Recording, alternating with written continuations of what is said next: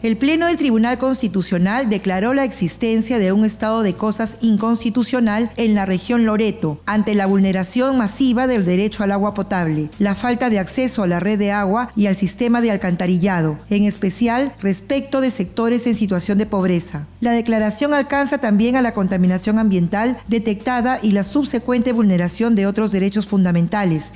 como a la salud, la vida, el bienestar, la vivienda, entre otros, como consecuencia de la falta de acopio y gestión de los residuos sólidos y falta de tratamiento de las aguas residuales. Así lo establece la sentencia recaída en el expediente número 3383-2021 PA-TC, que declara fundada la demanda de amparo presentada por representantes de los asentamientos humanos Iván Vázquez Valera y 21 de septiembre contra el Gobierno Regional de Loreto, la Dirección Regional de Salud de Loreto, la Municipalidad Provincial de Mainas, la Municipalidad Distrital de Punchana y la Red Asistencial de Salud en Loreto, debido a que no actuaron de forma adecuada frente al vertimiento de residuos en cuerpos de agua en el distrito de Punchana por parte del Camal Municipal de Punchana y el Hospital 3 de Salud Loreto, ni frente a la existencia de residuos sólidos y al olor de los gases que tales residuos emanan. Por ello, el Tribunal Constitucional dispone el cese en el plazo máximo de 30 días hábiles del vertimiento de desechos orgánicos y residuos sin tratar al sistema de alcantarillado municipal que desemboca en el desagüe a cielo abierto ubicado en los asentamientos humanos Iván Vázquez Valera y 21 de septiembre.